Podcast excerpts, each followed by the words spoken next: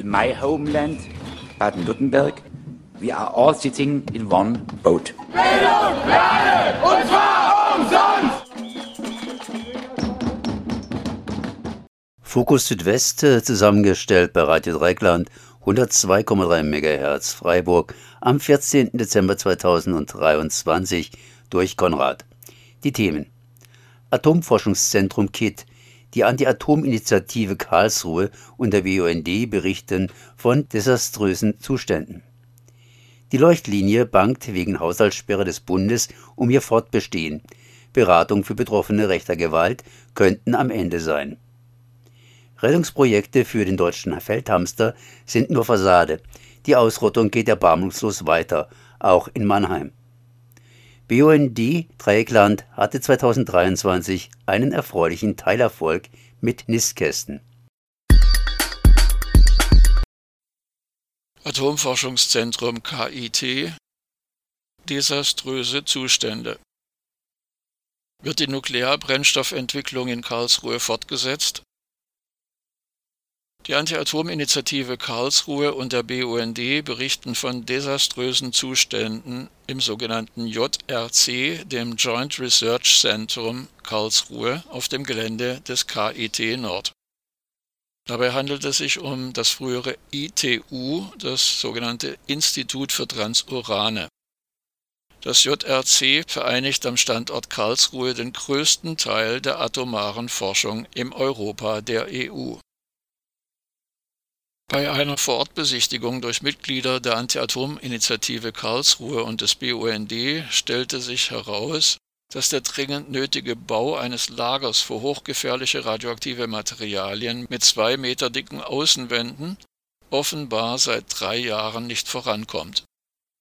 Nach Insider-Informationen wird in Karlsruhe auch am sogenannten Brennstoff für miniaturisierte Atomkraftwerke vom Typ SMR geforscht. Vor einigen Jahren hat dies der damalige ITU-Chef Professor Dr. Thomas Fanghähnel selbst bestätigt. Zitat Nur wir können das. Genehmigt ist am Standort der KIT nahe der Karlsruher Innenstadt, dass dort beispielsweise 180 Kilogramm Plutonium, 359 Kilogramm Uran, 450 Kilogramm Thorium und 30 Kilogramm Neptunium gelagert werden dürfen. Das sind große Mengen Nuklearmaterial für eine Forschungseinrichtung. Plutonium ist der weitaus gefährlichste und giftigste Stoff auf diesem Planeten. Eingeatmet genügt ein Mikrogramm Plutonium, um Lungenkrebs auszulösen. Dieses gefährliche Nuklearmaterial müsste eigentlich sicher gelagert werden. Zu diesem Zweck sollte der Neubau des sogenannten Flügels M dienen. Bei einer Besichtigung durch Karlsruher Atomkraftgegnerinnen und Gegner am Tag der offenen Tür des JRC hatte die Gruppe erwartet, ein fertiggestelltes Gebäude besichtigen zu können. Doch der Zustand war fast genauso wie im Jahr 2020, also drei Jahre zuvor. Es war lediglich auf den zwei Meter dicken Betonaußenwänden eine Verkleidung angebracht worden, innen waren die Wände gestrichen, ansonsten fehlte die Innenausstattung völlig. Die neue Chefin des JRC, Dr. Ulla Engelmann, und ihre Mitarbeiterinnen und Mitarbeiter erklärten den Atomkraftgegnerinnen und Gegnern den Stand des Baus. Die Firma, die den Innenausbau durchführen sollte, hatte die Kosten erhöht die von der EU so nicht mehr akzeptiert wurden. Der Vertrag wurde aufgelöst. Nun soll die Neuausschreibung der gesamten Inneneinrichtung des Gebäudes M noch im Dezember 2023 stattfinden. Die Lagerung der radioaktiven Stoffe im jetzigen Gebäude wird als besorgniserregend gesehen. Das war aber nicht die einzige Überraschung für die Mitglieder des BUND und der Anti-Atom-Initiative Karlsruhe. Deren Kritik am JRC betraf immer vorwiegend die Forschung an sogenannten Brennstoffen für neue Atomreaktoren, die in den sogenannten heißen Zellen des JRC durchgeführt wurden. In heißen Zellen kann hinter dicken Bleiglaswänden und mit mechanischen Greifarmen mit radioaktiven Stoffen hantiert werden. Ein vorläufiges Ergebnis dieser Forschung sind rund 30 cm kleine Brennstäbe mit einer neuen Art von Atombrennstoffen für neue Atomkraftwerke der sogenannten fünften Generation. Diese neuartigen Brennstäbe werden in ausländischen Atomkraftwerken einer Neutronenstrahlung ausgesetzt und dann in Karlsruhe weiter untersucht. Die deutsche Anti-Atom-Bewegung fordert seit vielen Jahren, diese Forschung in Karlsruhe einzustellen. Nun erfuhr die Gruppe bei ihrer Besichtigung, dass die alten heißen Zellen des JRC so wörtlich, gesäubert werden und vorhandenes Nuklearmaterial an die sogenannten Auftraggeber zurückgesandt werden soll. Allerdings wurde die Frage, ob in den Neubau M eine neue heiße Zelle eingebaut werden soll und damit die Forschung an Brennstoffen fortgeführt wird, von der JRC-Chefin nicht eindeutig beantwortet. Ich bin jetzt verbunden mit Julian von der Leuchtlinie, der Beratungsstelle für Betroffene rechter Gewalt in Baden-Württemberg und arbeitend im Büro in Freiburg, das jetzt aktuell von der akuten Schließung bedroht ist. Hallo Julian. Hallo. Bevor wir zur Haushaltssperre und was das für euch als Beratungsstelle bedeutet kommen, Erstmal die Frage, wie ist denn der aktuelle Sachstand? Wie viele Fälle rechter Gewalt betreut ihr aktuell? Es ist äh, schwer zu sagen, wie viele Fälle genau, weil wir die Statistik für dieses Jahr noch nicht ausgelesen haben. Ähm, so, wir können sagen, nach Fallordnern, da sind wir derzeit für dieses Jahr bei circa 280. Und das Fälle sind bei uns, muss man sich auch vorstellen, immer sehr unterschiedlich. Also ein Fall kann sowohl sein, einfach einen, ein, zwei Telefonate und dann, dann geben wir die notwendigen Infos weiter, die die Betroffene von uns wollen, als auch äh, Leute, die wir jahrelang intensiv begleiten. Und was mir bei Zahlen immer wichtig ist zu sagen, wir wissen, dass wir nur einen kleinen Teil der rechten, rassistischen, antisemitischen Straftaten, Gewalttaten in Baden-Württemberg überhaupt mitbekommen. Also da gibt es eine riesige Dunkelziffer von Sachen, die auch wir gar nicht mitbekommen. Ist denn eine Entwicklung äh, der letzten Monate und Jahre zu verzeichnen, wenn ihr auch schon ähm, jahrelange Fälle betreut? Geben es eure Statistiken her, Aussagen darüber zu treffen? Entwicklung, würde ich sagen, ist, ist schwer zu sagen, eben dadurch, dass wir wissen, wir, wir, wir bekommen ganz viel, ganz viel nicht mit.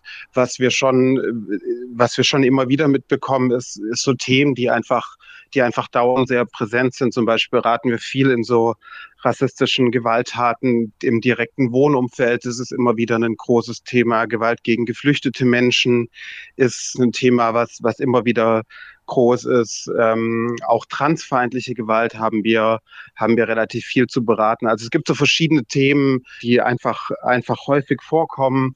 Ähm, aber es ist jetzt nicht so, dass ich sagen kann, da und da sind diese klaren Entwicklungen zu erkennen. Also spiegelt sich der Rechtsruck, der sich durch die Gesellschaft zieht und beispielsweise in der Verschärfung öffentlicher Debatten wahrnehmbar wird, darin nicht wieder? Also nicht, also eben dadurch, dass wir dass wir wissen, wir bekommen viel nicht mit, nicht, nicht unbedingt in Zahlen. Also weil klar ist, wenn wir mehr Fälle bekommen, was derzeit der Fall ist, kann es auch daran liegen, dass, äh, dass uns langsam mehr, mehr Leute kennen und eben auf uns zukommen. Was wir aber, was wir aber natürlich mitbekommen in, in Beratungen von Beratungsnehmenden, ist so die, die aktuelle politische Situation, die einfach, die einfach Angst macht. Und ich, ich denke an eine Beratung, die wir, die wir gerade hatten in, in Südbaden, wo, wo ein Betroffener uns besonders davon berichtet hat, dass dass, praktisch Rassismus ähm, er schon immer sehr viel wahrgenommen hat, aber was sich in den letzten, er hat also die letzten ein, zwei Jahre gemeint, verstärkt hat, ist, dass er, dass er auch in staatlichen Institutionen und sowas viel mehr, viel mehr Rassismus wahrnimmt und das auch mit dem Aufstieg der AfD zusammenbringt. Also wir nehmen das natürlich in Beratungen wahr, aber wir haben jetzt keine, keine klaren Zahlen, die darüber eine klare Aussage treffen. Verstehe. Kommen wir zur Haushaltsdebatte und zur Haushaltssperre, den Anlass dieses Gesprächs. Ursprung des Ganzen ist ja das Urteil vom Bundesverfassungsgericht, dass die Umwidmung der Corona-Hilfen in den Klima- und Transformationsfonds vom Bundeshaushalt 2021 für unrechtmäßig erklärte und aufgrund dessen ein Haushaltsloch für die aktuelle Legislaturperiode von rund 60 Milliarden Euro entstand. Das Bundeskabinett der sogenannten Ampel sperrte nach Krisensitzungen erst den Klima- und Transformationsfonds und weitete anschließend die Haushaltssperre auf den gesamten Bundeshaushalt aus. Viele mehrjährige Projekte der Demokratieförderung und der politischen Bildung stehen nun vor dem Aus.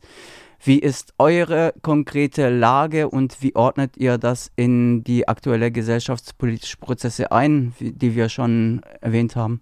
Also unsere aktuelle Lage ist erschreckend. Wir arbeiten jetzt gerade, würde ich sagen, in, in einem kompletten Notfallmodus. Also wir wissen derzeit nicht, ob wir, ob Leuchtlinie nächstes Jahr überhaupt noch finanziert ist. Also so derzeit, wie, wie du es gesagt hast, also nicht nur Leuchtlinie, sondern ganz viele Demokratieförderprojekte, andere Beratungsstellen sind betroffen und durch die Haushaltssperre ist eben, haben wir bisher keine Sicherheit, wie es nächstes Jahr aussieht, beziehungsweise ist bisher nicht klar, ob wir nächstes Jahr irgendwelches Geld bekommen werden, mit dem wir intern natürlich geplant haben, weil, weil es davor, vor der Haushaltssperre ja die Förderzusagen gab. Das heißt für uns jetzt aktuell aktuell, dass wir ziemlich äh, verzweifelt am Schauen sind, wie wir, wie wir weitermachen können. Und natürlich viel, viel schlimmer finde ich noch als, als für uns ist, ist die Situation für, für viele Betroffene, mit denen wir arbeiten, wo wir derzeit dabei sind, es mit Betroffenen zu kommunizieren, dass es das Risiko gibt. Und dann aber auch die Frage ist, wie, ähm, ja, wie, wie die Betroffenen von rechter rassistischer Gewalt weitermachen können, wenn auf einmal wir als Beratungsstelle noch wegfallen. Es ist ja häufig schon, dass, dass leider, leider Betroffene von, von solchen Gewalttaten sehr viel alleingelassen werden. Und wenn dann wir als Beratungsstelle auch noch wegfallen, ist es natürlich ein, ein extrem erschreckendes Signal. Du hast vorher auch schon den Rassismus der Institutionen in Deutschland angesprochen. Ich kann mir vorstellen, dass das natürlich auch zu einer gewissen Vorsicht oder zu einem Vorbehalt gegenüber der Institutionen führt sich bei Fällen rechter Gewalt eben an die Polizei beispielsweise zu wenden? Oder ist das zu kurz gedacht? Ja, ich würde sagen, es ist, es ist sehr unterschiedlich. Mhm. Ähm, von, von, von Betroffenen abhängig, aber ja, gerade viele Leute, die Rassismus erlebt haben, haben einfach schon viele schlechte Erfahrungen gemacht, sowohl mit staatlichen Strukturen als auch, muss man sagen, mit, mit zivilgesellschaftlichen Organisationen. Ähm, also es ist auch nicht so, auch, auch bei uns ist es eine große, große Arbeit, Vertrauensaufbau, dass Leute zu uns überhaupt Vertrauen haben, verständlicherweise. Und auch das ist natürlich ein Problem. Also selbst wenn es so ist, dass wir jetzt ein paar Monate unsere Arbeit unterbrechen müssen, da fällt halt ganz, ganz viel Aufbauarbeit, ganz viel Vertrauensarbeit, die, die entscheidend ist für unsere Arbeit, fällt auf einmal komplett weg. Wie wirkt sich die Befürchtung bei Betroffenen denn konkret aus? Also die Befürchtung, dass ihr schließen könntet? Also das sind natürlich auch alle, alle Personen unterschiedlich, die wir beraten. Es sind unterschiedliche Menschen, unterschiedliche Situationen. Ähm, aber die Betroffenen, mit denen ich bisher gesprochen habe darüber, die waren schockiert und haben äh, mir nur noch mal ganz klar gesagt, wie, wie wichtig äh, es für sie ist, dass es, dass es eine Stelle wie Leuchtlinie gibt, wie wichtig es ist, dass wir einfach als parteiische Beratungsstelle äh, immer, immer da sind und dass sie, dass sie da nicht wissen, wie sie da praktisch auf, auf dem Weg, in dem sie sind, wie sie da gut weitermachen können, weil es eben häufig so ist, dass es nicht noch ganz viele andere Strukturen gibt, die, die unterstützen. Dann wird es ja anders aussehen. Aber häufig ist es so, dass leider viele Menschen sehr alleine stehen und wenig Unterstützungsstrukturen haben. Und wenn dann noch von den wenigen Unterstützungsstrukturen davon was wegfällt, kann sich, glaube ich, jeder vorstellen, was das bedeutet für Betroffene, die in letzter Zeit rechte rassistische Gewalt erlebt haben ohne jetzt in irgendwelche wirtschaftspolitischen Theorien einzutauchen, was müsste deiner Meinung nach geschehen, dass diese Entwicklung, die für viele Beratungsstellen oder Projekte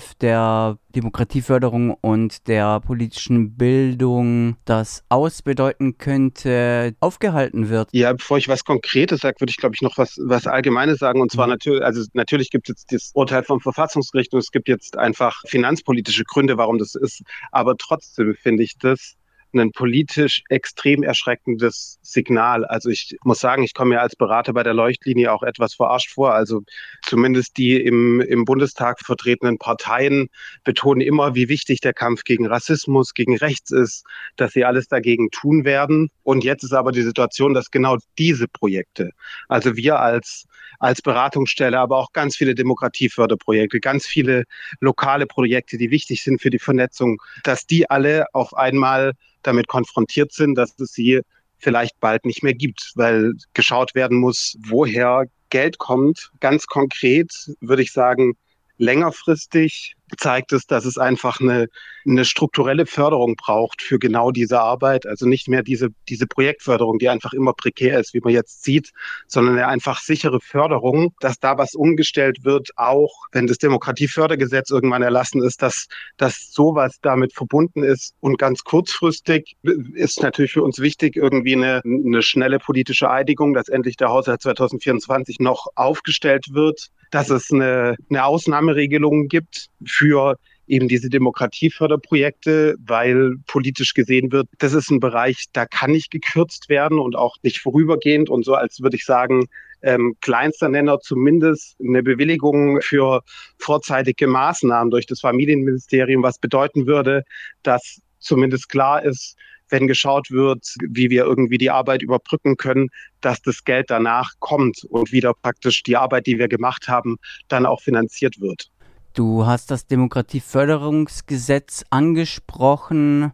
Das, was gerade passiert, ja, steht ja diametral entgegen zu einem Entstehung Entstehungsprozess eben dieses Gesetzes, was für die eine oder andere Beratungsstelle oder eben Demokratieförderungsprojekte eine Stabilisierung bedeuten würde. Siehst du darin trotzdem eine mögliche Rettung oder sollten wir uns von diesem Vorhaben als Illusion verabschieden? Also äh, ich würde sagen, ich bin fast immer ein Optimist. Deswegen glaube ich auch da noch dran und, und habe die Hoffnung, dass eben diese Bedeutung und diese Wichtigkeit äh, gesehen wird ähm, und sich dann eben nicht nur in Reden ausdrückt, sondern in ganz praktischen politischen Handeln, was in dem Fall eben heißt, solche Gesetze und Richtlinien zu erlassen, dass Zivilgesellschaft ihre Arbeit machen kann. Kommen wir zu unserer letzten Frage. Der Einfluss von RDL-Hörenden auf die Bundespolitik wird vermutlich nicht allzu groß sein.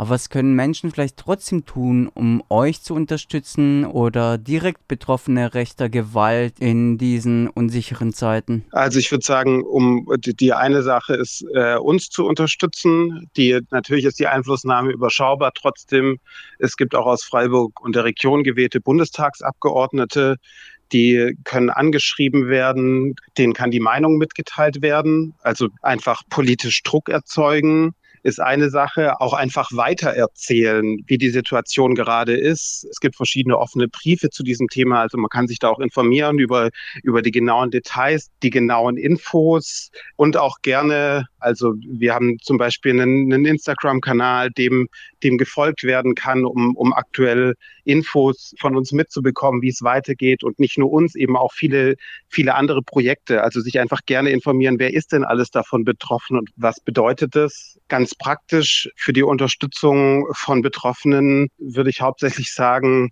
die Augen und Ohren einfach auch im eigenen Umfeld offen zu halten und, äh, und dafür sensibel zu sein, dass eben sehr häufig Menschen von rechter, rassistischer, antisemitischer Gewalt betroffen sind und dass es für sie einen Unterschied macht, ob sie im Umfeld Unterstützung erleben oder nicht. Also da einfach nicht wegzuschauen, sondern wirklich bei den Sachen, die, die man im Umfeld mitbekommt, aktiv zu sein und Menschen zu unterstützen.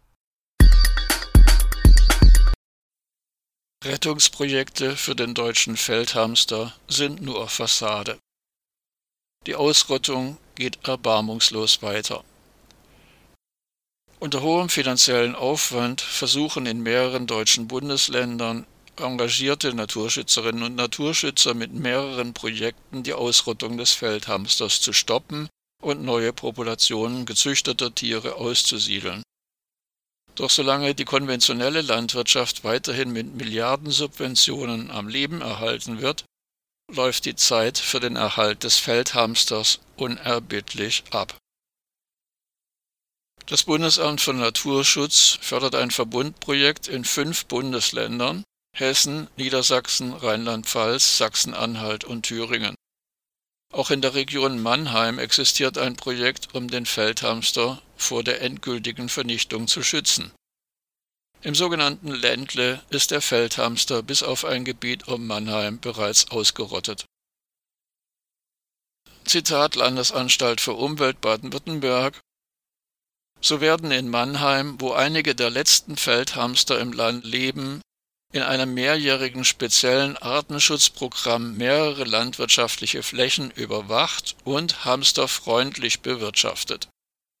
Außerdem werden dort Feldhamster aus Nachzuchten ausgesetzt.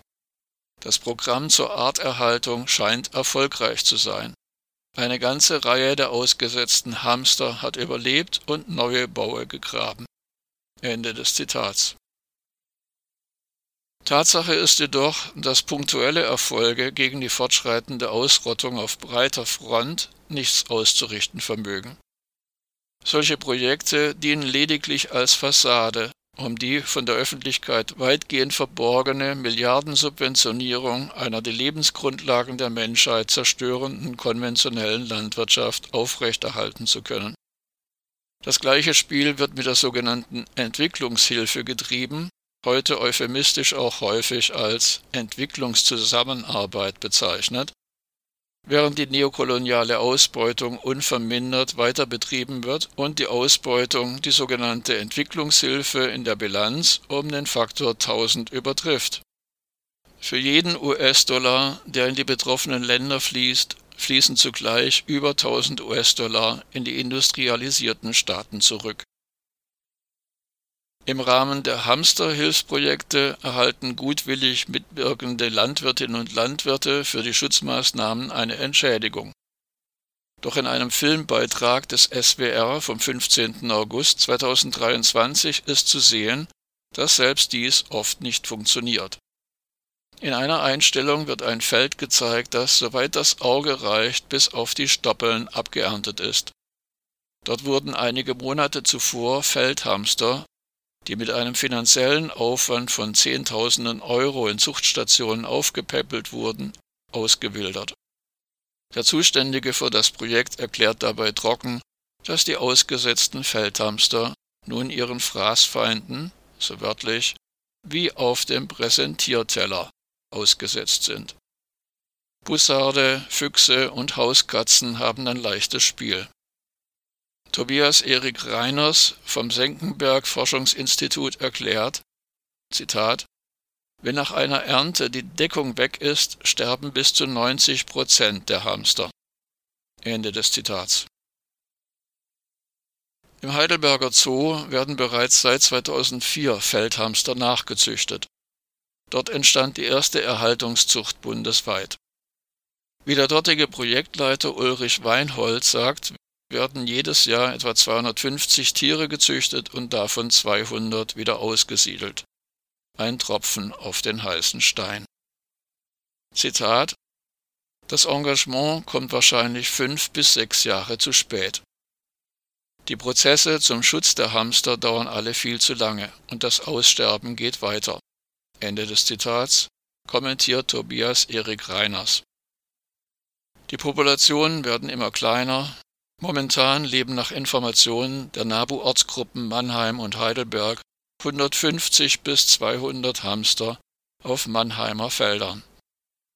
Leider gilt hier ebenso wie beim Auerhuhn in Baden-Württemberg, der Genpool ist bei solch einer geringen Zahl viel zu klein für ein Überleben der Art und diese ist daher unwiederbringlich verloren. Claudia Heilfinger, Sprecherin des Landesministeriums für Umwelt, Klima und Energiewirtschaft, erklärt scheinbar optimistisch, Zitat, ohne Schutzprogramm auf Ackerflächen hat der Feldhamster keine Chance zu überleben. Ende des Zitats. Doch dies verdreht die Tatsachen. Wenn der Feldhamster noch eine vielleicht geringe Chance hat, als Art zu überleben, dann nicht mit Hilfe von Schutz- und Wiederansiedlungsprojekten. Die Ausrottung ist nur dann zu stoppen, wenn endlich in großem Umfang von konventioneller auf kleinteilige Biolandwirtschaft umgestellt wird. Der BUND hatte 2023 einen erfreulichen Erfolg, Teilerfolg mit Nistkästen. Ich sprach mit Stefan Auchter, BUND-Geschäftsführer südlicher Oberrhein, Freiburg. Ja, hallo Konrad und deine Zuhörer.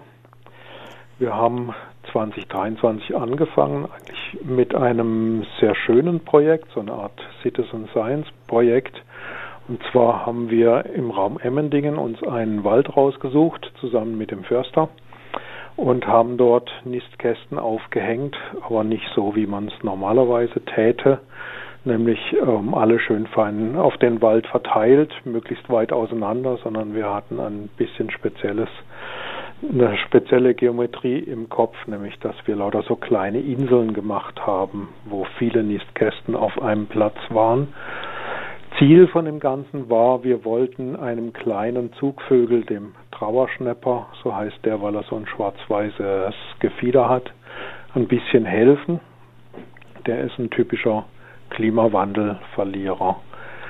Der Trauerschnepper ist ein Zugvogel und reist zurück aus Afrika, wenn er findet, dass Tag und Nacht die richtige Länge hat. Das heißt, das ist vom Klimawandel unbeeinflusst, während seine Konkurrenten, die hier also um die gleiche Nistmöglichkeiten konkurrieren. Zum Beispiel die Meisen, die bleiben hier und fangen halt wegen dem Klimawandel immer früher an zu nisten, suchen sich die besten Plätze und wenn er dann zurückkommt, dann sind die besten Plätze belegt.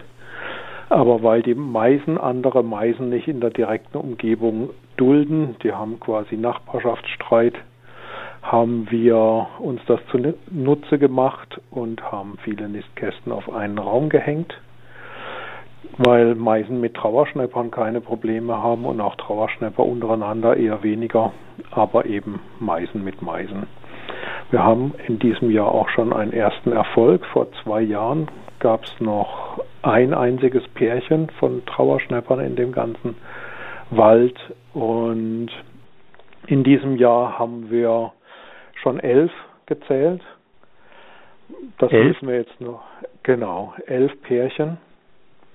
Das heißt, wir müssen das, wir müssen das zwar in diesem Jahr nochmal verifizieren. Im Winter gehen wir irgendwann hin und gucken uns die ganzen 100 Nistkästen an, die wir da aufgehängt haben, machen die sowieso sauber und gucken, welche Art von Nestern drin sind. Und dann können wir nochmal genauer gucken, ob die die, die wir gezählt haben, auch hier genistet haben oder nur auf der Durchreise waren. Aber zwischen 1 und 11 ist so viel Platz, dass man auf jeden Fall sagen kann, es war schon mal ein, ein Erfolg, ein Nutzen für den Trauerschnepper. Das ist natürlich ein schönes Ergebnis auf jeden Fall. Lässt sich dieses Ergebnis auch eventuell bei anderen Tieren dann beobachten, wenn man das nicht nur auf den Trauerschnepper, sondern bei anderen Tieren versucht? Ja, es gibt mit Sicherheit viele Tiere, die ähnlich reagieren. Das müsste man sich mal jetzt genauer angucken. Aber ein Jahr ist jetzt noch keine richtige Statistik. Ne? Das kann auch mal ein Zufall sein. Ähm, von daher wollen wir jetzt erstmal sowieso zwei, drei Jahre ins Land ziehen lassen und jedes Jahr im Winter nochmal gucken, wie denn die Belegung der Kästen ist. Zum anderen kommen nochmal 100 Stück dazu weil wir noch nicht alle unsere Inseln fertig gebaut haben. Es gab quasi einen Lieferstau von der Nistkastenlieferfirma. Deswegen konnten wir noch nicht alle bestücken.